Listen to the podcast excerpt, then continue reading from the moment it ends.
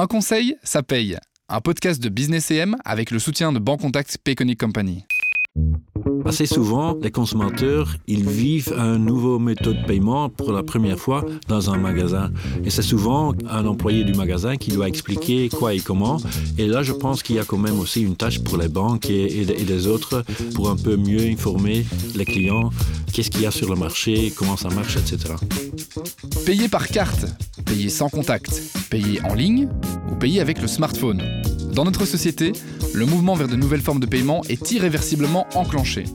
Business AM Radio présente un conseil, ça paye, une série de podcasts qui explore comment les nouvelles formes de paiement changent les entreprises et la société belge.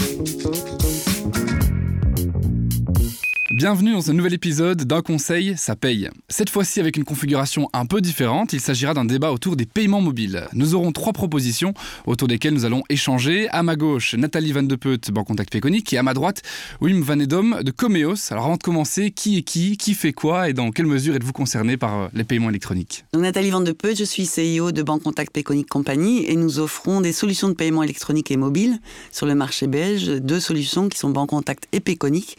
Donc oui, nous suivons les évolutions des paiements électroniques au jour le jour. De très près. et pour vous? Et moi, je travaille comme économiste chez Comios, euh, la fédération belge. Euh pour les grandes chaînes. Et là, je suis responsable, en, entre autres, pour euh, la commission euh, méthode de paiement. Alors je le disais, on aura trois propositions autour desquelles on va débattre gentiment, hein, ça, va, ça va se faire comme il faut. Euh, la première proposition est la suivante. En 2022, euh, les paiements mobiles ont de nombreuses applications différentes. Scanner un QR code dans un magasin est évidemment euh, la plus connue, mais on peut aussi scanner un QR code en ligne, euh, ajouter ses coordonnées à l'appli d'un fournisseur pour effectuer des paiements quasi automatiques, payer de personne à personne. D'où notre première proposition. Euh, cela va trop vite finalement pour beaucoup de consommateurs et le payeur, donc les personnes qui payent, n'arrivent plus à s'y retrouver. Eh bien, je pense bien. Oui. Euh, Peut-être on doit déjà commencer à dire ce qui est exactement des paiements mobiles. C'est en fait que des paiements avec euh, un appareil GSM euh, et par exemple les paiements avec la carte contactless, c'est pas un, un paiement mobile. Ok, Nathalie? Moi, je suis pas, je suis pas tout à fait d'accord quand on dit que ça va trop vite. Euh, je crois que les, les, les attitudes ou les comportements du consommateur évoluent eux aussi très vite. On sait, on sait quand, quand même que pour changer une habitude de paiement, ça prend quelques années. On dit toujours en général 7 ans. Je crois que le corona a fait accélérer énormément les choses. Euh, on a aussi connu cette évolution avec la carte il y a quelques années, oui, quelques dizaines d'années, où tout à coup la carte est apparue sur le marché, le consommateur a dû s'habituer à utiliser la carte dans différentes, euh, dans différentes situations, on va dire ça comme ça. Euh, c'est la même chose avec les paiements mobiles, donc euh, le consommateur s'habitue à payer de manière mobile. Une fois qu'il a goûté à ça, comme c'est tellement facile, euh, bah, voilà, ça devient une habitude. Et je crois pas que ça aille trop vite. Je crois que voilà, on suit les évolutions, que toute la société évolue vers le digital et que les paiements évoluent aussi vers le digital. Mais c'est quoi déjà les formes les plus courantes de paiement mobile? C'est le, le, QR code, c'est le, le, smartphone? Alors c'est euh, ce qu'on voit nous, c'est le QR code en magasin. Effectivement, vous scannez un QR code avec votre euh, téléphone mobile en magasin. C'est le QR code euh, en e-commerce, donc sur Internet. On voit que plus de 70% maintenant des paiements qui sont faits chez nous sur Internet sont faits avec le téléphone. Donc ça, c'est les deux formes les plus courantes. La troisième forme la plus courante, c'est le paiement entre amis, entre collègues, etc. pour se rembourser un sandwich euh, ou des choses comme ça avec le téléphone. Alors ça, c'est celle qu'on connaît peut-être euh, le plus. Est-ce qu'il y a des applications de paiement mobile qui sont disponibles mais finalement sous-utilisées? Je crois euh, le paiement des factures ça commence euh, à se faire, mais ça, bon, voilà, ça démarre, on va dire ça comme ça. Euh, par exemple, payer votre boisson dans un distributeur automatique, ça peut aussi se faire euh, via le téléphone, mais ça, ça commence, ça démarre doucement. Euh, payer euh, avec ses chèques repas, le téléphone, on voit aussi que ça démarre maintenant. Donc ce sont des formes de paiement qui démarrent maintenant, mais qui ne sont pas encore aussi fréquentes que ce qu'on voit de QR code en magasin ou sur Internet ou entre amis. Est-ce qu'à terme, peut-être, il y en a certaines qui vont disparaître au profit d'autres? Oh, je pense que toutes les formes de paiement mobile qu'on voit maintenant vont continuer à exister. Franchement, ça, ça facilite euh, la vie des consommateurs et aussi parfois des commerçants. Ah, justement, les commerçants. Euh, comment est-ce que ces petits commerçants indépendants vivent cette situation? Est-ce que les, les clients, aussi leurs clients, sont maintenant habitués à ce paiement mobile? Ben, je pense euh, que euh, payer avec un code QR, c'est bien connu, mais je pense qu'il y en a tellement de, moyens de payer mobile, euh, Apple Pay, Google Pay, avec, avec le, système NFC du smartphone, que il y a tellement de, façons et, et peut-être pas encore assez d'utilisateurs pour euh, chaque façon de payer. Mais on voit qu'il y a une évolution là-dedans et que quand même de plus en plus, il y a des, consommateurs qui commencent à payer d'une façon mobile. Je parlais de coûts des commerçants indépendants, mais si on regarde sur les, grands détaillants, les supermarchés, comment est-ce qu'ils le vivent? Est-ce que c'est différent chez eux? C'est différent parce que eux, ils avaient déjà tous euh, plusieurs moyens de payer, électroniquement et maintenant on voit aussi de plus en plus euh, des façons de, payer mobile, euh, soit par smartphone, soit par QR code, etc. Nathalie, même réflexion? Oui, je pense que les commerçants suivent aussi ce que leurs euh, clients désirent, donc euh, l'évolution va dans le bon sens. Alors, les magasins ont-ils besoin d'un soutien supplémentaire pour faire connaître les possibilités du paiement mobile? Vous, vous en parliez peut-être. Euh, et qu'est-ce qui pourrait aider ça? Eh ben, je pense que ça c'est quand même quelque chose assez important parce que assez souvent les consommateurs ils, vivent un nouveau méthode de paiement pour la première fois dans un magasin. Et c'est souvent un employé du magasin qui doit expliquer quoi et comment.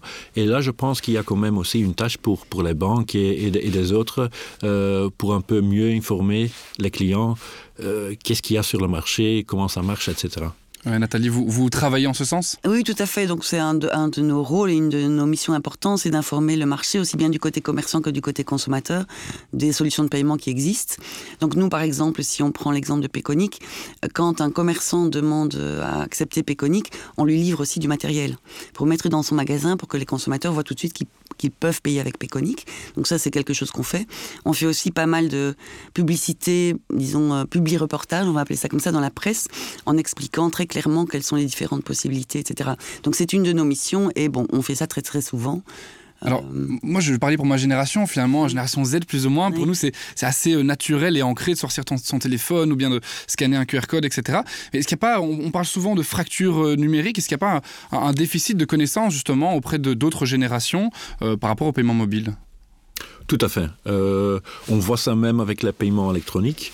Euh, on, a, bien vu ça pendant la crise Covid, où il y avait certains magasins qui avaient que du cash, pour, euh, que de paiement électronique pour un certain temps. Et là, on a quand même vu qu'il y a plein de gens qui ont un problème avec ça. Mais bon, c'est une évolution et, je pense que ça va venir de plus en plus euh, facile pour euh, la plupart. Mais c'est vrai qu'il y a quand même euh, une fracture euh, digitale à l'instant. Ça, je, ne connais pas du tout. Nous, ce qu'on voit en tout cas, euh, la, on voit une différence de comportement entre la partie néerlandophone du pays et la partie francophone du pays. Pourquoi? Disons, pourquoi j'en sais rien, mais disons qu'en tout cas, la partie néerlandophone du pays a adopté beaucoup plus vite euh, des applications comme Payconic by Bank Contact. Idem, du côté des commerçants, on voit que plus de commerçants néerlandophones acceptent Payconic comme moyen de paiement aujourd'hui. Et donc, notre rôle, et ça on s'y attache depuis deux ans, c'est de vraiment faire un rattrapage au niveau information et communication vers le marché francophone du pays. Ouais, donc vraiment un boost supplémentaire oui, au niveau du sud du pays, c'est ça. Euh, quels sont les risques si euh, les clients ne sont pas prêts euh, du tout à adopter ce paiement mobile ou, ou, si tous les clients, en fait, de, manière générale, ne, le sont pas dans les prochaines années? Est-ce qu'il y en a des risques? Euh, Je crois que je ne vois pas ça vraiment en termes de risque parce que les possibilités de paiement sont multiples et les personnes qui ne veulent pas payer de manière mobile avec leur téléphone bah, elles continueront à payer avec la carte. Donc je crois qu'il y a suffisamment d'offres de moyens de paiement de solutions de paiement disponibles pour plaire à chacun la carte elle a encore une durée de vie euh... la carte va continuer à exister je crois. Ouais. oui oui, oui peut-être que enfin, en tout cas c'est comme ça que je vois les choses. Les paiements mobiles vont évoluer encore très, euh, à mon avis de manière assez drastique dans les années qui viennent. Mais la carte aura toujours une raison d'être. Oui, mais la, la, carte de paiement doit rester vous? Oui, euh, je pense à l'instant c'est encore euh, la façon de paiement le plus utilisé euh, à côté du cash. Et je pense qu'on n'est pas encore prêt à éliminer la carte totalement. Bien, alors deuxième proposition, euh, bon on le sait maintenant, hein, depuis le 1er juin 2022, il est obligatoire de proposer au moins un moyen de paiement électronique dans les magasins. Euh, les commerçants qui ne préfèrent pas un terminal fixe optent souvent pour une solution de paiement mobile. Euh, alors deuxième proposition, comme je le disais, le gouvernement aurait dû introduire cette règle depuis bien longtemps. Bon, d'abord, c'est pas à nous, à moi, à dire euh, quand le gouvernement doit prendre certaines décisions. Ce que je pense, c'est que c'est le bon moment pour avoir pris cette décision. Pourquoi? Parce qu'on a quand même connu euh, une évolution euh, qu'on n'avait jamais vue avant avec le corona. Donc, les habitudes de paiement des consommateurs ont vraiment évolué. Le regard des marchands sur les différents moyens de paiement a aussi évolué. donc, pour moi, c'était le bon moment. Disons que si le gouvernement avait pris cette décision il y a 4-5 ans, je crois qu'il y aurait eu beaucoup plus de résistance sur le marché de la part des commerçants. Finalement, le Covid a servi sur un plateau d'argent cette proposition euh, qui est arrivée. Ça a aidé. Ça a aidé. Mm. Est-ce que c'était vraiment euh, nécessaire comme, comme règle? Finalement, il y a pas mal de magasins qui, qui, la pratiquaient déjà, euh, qui pratiquaient déjà le paiement mobile. Oui, euh, tout à fait, mais je pense que c'est quand même important parce que maintenant, comme consommateur, vous savez qu'il y, y, aura toujours un moyen de euh, payer électroniquement. Et je pense que c'est important justement pour, pour changer le comportement parce que ben, sinon, euh, il, il, fallait toujours euh, emporter du, du cash euh, parce qu'on ne savait jamais si oui ou non on pouvait payer de euh, façon électro électroniquement. Et maintenant, je pense que c'est clair pour les consommateurs qu'en général, ils, ils peuvent faire n'importe quoi euh, en payant euh, électroniquement. Et ça, c'est important, je pense, justement pour changer ce comportement du consommateur. Ouais. Peut-être pour revenir sur un de vos points où vous dites euh, énormément de commerçants, euh, c'est vrai qu'énormément de commerçants offraient déjà une possibilité aux consommateurs de payer de manière électronique, mais encore énormément de potentiel sur le marché, surtout auprès des professions libérales. D'accord. C'est vrai que moi, maintenant, depuis peu, je paye chez mon ostéopathe avec le QR code et c'est beaucoup plus simple. Je ne dois pas passer à la banque avant comme c'était euh, le cas. Euh, quels effets, euh, quelques mois après justement cette obligation, est-ce que vous constatez d'une part du côté client et du côté commerçant?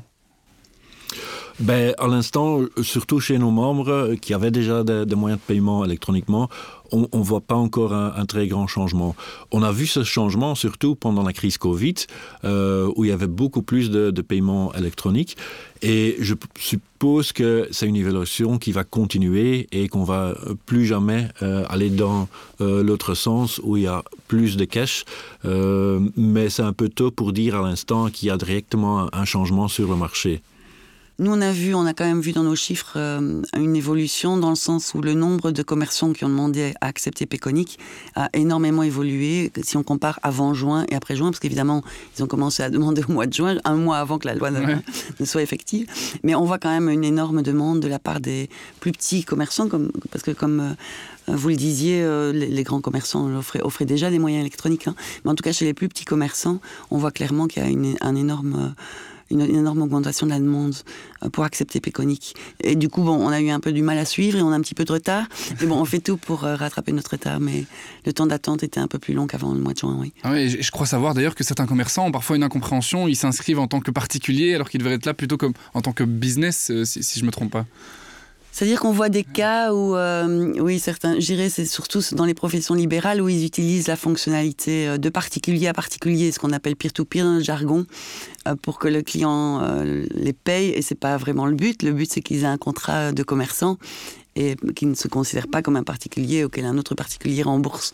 Euh, voilà. Ouais, J'imagine pour une profession libérale qui fait quelques paiements par jour, en fait, ils, ils imaginent que c'est peut-être la meilleure solution. Oui, on va pas les poursuivre, ouais. mais bon, normalement, euh, c'est pas comme ça que ça doit fonctionner. Euh, justement, parlant de poursuite, euh, les magasins qui, qui ne proposent pas le paiement électronique risquent une amende. Pour le moment, on est sur une certaine période de tolérance, mais ça, ça pourrait changer.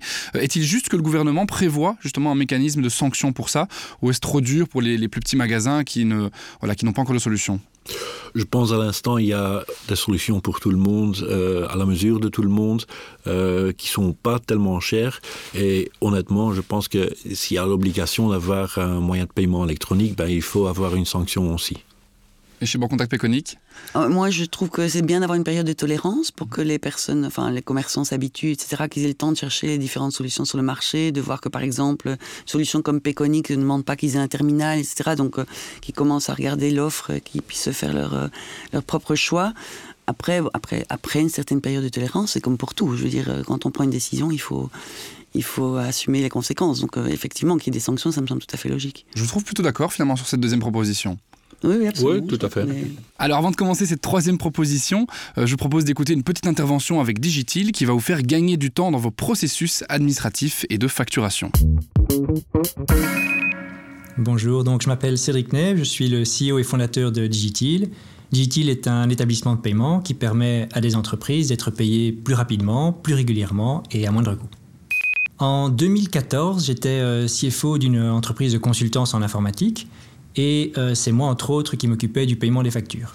C'était un travail très laborieux. Euh, on reçoit la facture, on encode dans sa banque euh, l'IBAN, la communication structurée, pas se tromper, le montant, pas se tromper non plus, vérifier pour finalement arriver au paiement. Ça me prenait quelques minutes par, par paiement, juste pour être sûr de ne pas faire d'erreur. Et donc, à ce moment-là, je me suis dit, ce serait tellement plus simple d'avoir un QR code qui me permettrait, avec mon application bancaire, de scanner ce QR code sur ma facture, qu'on recevait encore beaucoup en papier à ce moment-là, scanner, et puis le paiement est déjà préparé sur mon application bancaire, j'ai plus qu'à confirmer et c'est fait. Je suis sûr que le paiement est correct, plus de soucis et plus de rapidité pour moi. Donc la solution qui a été utilisée pour permettre qu'on puisse payer à partir de ce QR code pour n'importe quelle banque, c'était que Digitil devienne établissement de paiement. On a introduit notre dossier en 2016 avec l'aide de nos conseillers de chez euh, Simon Brown. Et euh, vous doutez, ce n'est pas une sinécure de devenir euh, établissement de paiement agréé par la Banque nationale de Belgique. Donc, outre le dossier, il fallait aussi être préparé en termes de compliance, sécurité informatique, opération, donc toute une série de choses à mettre en place pour pouvoir finalement faire, permettre de faire ces paiements électroniques à partir de notre application. Le consommateur apprend euh, à connaître Digitil au travers des factures qu'il reçoit de la part de ses fournisseurs. Donc, vous recevez une facture et sur cette facture, il y a un bandeau de paiement qui vous dit scannez ce QR code pour pouvoir payer la facture de manière électronique. Et euh, s'il fait cette opération-là, on va lui proposer ensuite de recevoir ses prochaines factures au travers de l'application Digitil. Donc c'est vraiment le canal de distribution pour nous, ce sont les factures des fournisseurs. Le client qui scanne euh, la facture, va pouvoir euh, plus rapidement payer. Et évidemment, un paiement plus rapide, c'est très bon pour le créditeur, qui, euh, la trésorerie du créditeur. Ça, c'est le premier, euh, le premier intérêt. Je pense que c'est compréhensible par tout le monde. Ça permet aussi d'avoir des paiements de qualité. Donc, le paiement est, le montant est correct, la communication est présente, tout, est, tout est comme il faut. Ce qui est important après, c'est comment est-ce que le client qui a reçu sa facture, par exemple, par papier, va pouvoir changer de canal pour réduire les frais du créditeur? Donc, Aujourd'hui, typiquement, ça va coûter entre 70 euh, cents et 1 euro pour envoyer une facture papier. Si on peut supprimer ce coût-là en l'envoyant de manière électronique ou en le présentant au travers d'une plateforme, forcément, le créditeur y gagne. Donc ça, c'est la réduction des coûts. Le dernier élément, c'est s'il reçoit sa facture sur une plateforme électronique, il va pouvoir alors directement réagir sur cette facture et la payer aussi beaucoup plus rapidement. Donc, par exemple, il va recevoir sa facture, notification sur son smartphone, très bien, il clique dessus, il voit les détails de la facture, il a un bouton pour payer, il appuie sur ce bouton. Résultat, dans l'heure qui suit l'envoi de la facture par le, marchand, 20% sont payés. Et dans les premières 24 heures, 50% des factures ont été payées. On a là une vraie accélération du paiement des factures. Alors troisième proposition, les paiements mobiles, ce n'est pas seulement l'histoire de clients qui entrent dans un magasin sans argent liquide, hein, comme on en parlait tout à l'heure, c'est aussi par exemple la possibilité d'utiliser un QR code sur votre facture, comme on en parlait ici, avec Digitil. Dans ce cas-là, ça devient alors plus qu'un système de paiement, et ma thèse est la suivante pour cette troisième et dernière proposition. De nombreuses entreprises peuvent utiliser les systèmes de paiement mobile pour rendre leur administration et leur facturation beaucoup plus efficaces. On est d'accord là-dessus? Oui, mais je pense que c'est surtout beaucoup plus efficace pour le consommateur euh, parce qu'il ne va pas euh, euh, mettre toutes les données lui-même dans le système et qu'il peut facilement scanner le code QR. Alors de ce côté-là, à 100% quelque chose de, plus facile. Et chez nous, il y a plein de membres qui ont aussi des, clients professionnels. alors ils travaillent pas mal avec des factures. Alors, c'est vrai que tout à l'heure, on parlait par exemple de mettre un, QR code à disposition via Banque Contact Péconique, par exemple. Mais là, sur une facture, ça devient tout de suite un peu plus compliqué. Euh, comment est-ce qu'on fait ce genre de solution? Non, c'est pas plus compliqué. Hein. Il y a des, sociétés qui sont spécialisées là-dedans. Euh, moi, je crois que c'est surtout très très facile pour les entreprises, par exemple, qui euh, fournissent de l'électricité, de l'eau, etc., et qui doivent envoyer très régulièrement des factures à leurs clients. Euh, ce qu'ils euh, ont comme problème pour l'instant, c'est que le client, quand il doit faire un virement, donc le vieux système hein, pour payer sa facture, mhm. c'est que le client se trompe dans le montant ou dans le numéro de compte, etc., ou qu'il a du retard dans son paiement. Donc je crois que pour ce genre d'entreprise, c'est vraiment très très favorable d'avoir ce genre de solution. Et il y a pas mal de fournisseurs de ce genre de solutions sur le marché. Mhm. Donc c'est très très abordable. Ok. Est-ce qu'on peut dire que les commerçants n'y pensent pas euh, tout de suite à cette possibilité, puisqu'ils ne fournissent généralement pas de facture à leurs clients, pour certains des commerçants en tout cas, à part un petit ticket, euh, ou est-ce qu'il existe également des possibilités de simplifier euh, l'administration en payant euh, dans le magasin via un QR code? Ben, c'est déjà souvent utilisé, peut-être pas sur la facture parce que c'est surtout pour euh, les, les clients professionnels, mais ce qu'on envisage, c'est peut-être un QR code présenté par le client plutôt que le QR code présenté par euh, le, le marchand. Et comme ça, ça pourrait donner un peu plus d'efficacité encore euh, à la caisse, parce que ça c'est quand même quelque chose qui est très important, euh, qu'on a un système qui est, qui est pas seulement sécure, robuste, mais aussi quelque chose qui, qui est très vite à la caisse, justement pour éviter euh, la file à la caisse. Et alors là, on envisage que peut-être si le client présente le QR code, ça peut aller plus facilement parce qu'on voit quand même souvent que certains gens ont des problèmes pour vraiment bien scanner et ça prend pas mal de temps. Et euh, si on travaille à l'envers, ça pourrait être peut-être facile. Je crois qu'au-delà du QR code euh, sur les factures, etc., ce qui est important aussi avec les paiements électroniques pour le commerçant, c'est que ça facilite son administration parce qu'il n'a pas à gérer son cash. Donc souvent, on ne regarde pas cet aspect-là des choses, mais gérer le cash, ça prend aussi beaucoup de temps. Il doit porter son cash à la banque, etc. etc. Euh, les paiements électroniques, il a un toutes ces transactions de manière électronique, donc c'est beaucoup plus facile pour lui au niveau administratif. On a souvent euh, l'idée, pour de nombreux commerçants en tout cas, que les paiements cashless leur coûtaient cher, qu'il y avait des frais cachés un peu partout. C'est toujours perçu comme ça aujourd'hui auprès des commerçants? Non, je pense pas que euh, c'est encore le cas. Euh, par contre, le, coût total pour tous les paiements, et alors je ne parle pas seulement des paiements électroniques, mais euh, l'entièreté des, moyens de paiement, c'est-à-dire les chèques repas, les éco-chèques, les cartes débit, crédit, là on voit quand même, ensemble avec le cash, que le coût total pour tous les paiements augmente et augmente assez fort. Et alors, c'est pas à cause euh, d'un système électronique spécifique, mais c'est en fait l'entièreté des, des paiements et, et les différents systèmes qui fait que le coût monte. Justement parce qu'il y a il y a plus de baisse euh, dans le cash en, en termes de coût, c'est c'est devenu un coût fixe, euh, tandis qu'avec chaque transaction électronique, il y a, il y a des frais pour euh, le marchand. Vous confirmez, c'est Nathalie? Je vais avoir une réponse un petit peu différente de celle de Wim. Euh, en tout cas, il y a eu des études, euh, une étude de l'Observatoire des prix, ministère euh, de l'économie, qui a eu lieu il y a trois ans et qui a prouvé par A plus B que le coût des paiements électroniques pour les commerçants avait diminué. Cette étude va être mise à jour parce qu'on nous a demandé des informations, donc je suppose qu'elle va être mise à jour assez vite. Mais donc ça va prouver clairement que le coût des paiements électroniques pour le marchand commerçant avait diminué. D'autre part, je crois que le coût du cash, et là je crois que je rejoins Wim, le coût du cash est un coût un peu caché. C'est-à-dire que il est moins analysé, c'est beaucoup moins facile de pouvoir savoir exactement ce que coûte le cash, mais il existe. Hein. Comme je disais tout à l'heure, le fait que le commerçant doive porter ses billets ou ses pièces à la banque, que la banque le facture pour ça, etc. Ce sont tous des coûts. Le coût de la sécurité, c'est aussi un coût qui est un peu caché. Donc, euh, je crois que le- les moyens de paiement électroniques deviennent de plus en plus abordables. Surtout, hein, comme euh, des solutions comme Peconic, vous n'avez pas besoin de terminal, euh, deviennent plus abordables qu'avant, et que le coût du cash est souvent sous-estimé. On parlait de, de quelques avantages tout à l'heure. Est-ce que les, les détaillants ont une vision claire sur ces avantages des paiements mobiles euh, par rapport à cette vieille habitude finalement d'accepter euh, euh, des espèces dont on ne se souviendra plus dans, dans quelques années peut-être? Je pense qu'il y a à l'instant pour euh, les retailers pas, une, pas encore une très grande différence ou distinction entre les paiements mobiles et les paiements électroniques. Je pense que dans la plupart des magasins, euh, les paiements à la carte sont encore beaucoup plus importants que les paiements mobiles, mais euh, comme disait Nathalie euh, tout à l'heure, surtout sur l'e-commerce, je pense que le mobile est devenu super important. Mhm. Quels autres avantages est-ce qu'on peut noter pour les détaillants? Mais je crois que en fait les, les grands retailers étaient déjà très habitués à toutes les formes de paiement électronique et le paiement mobile est une des formes de paiement électronique supplémentaires qu'ils acceptent aujourd'hui pour les petits commerçants. C'est peut-être un peu différent. Ils ont commencé vraiment à s'intéresser à toutes les solutions proposées sur le marché. Un, avec la crise Corona. Deux, avec la nouvelle loi.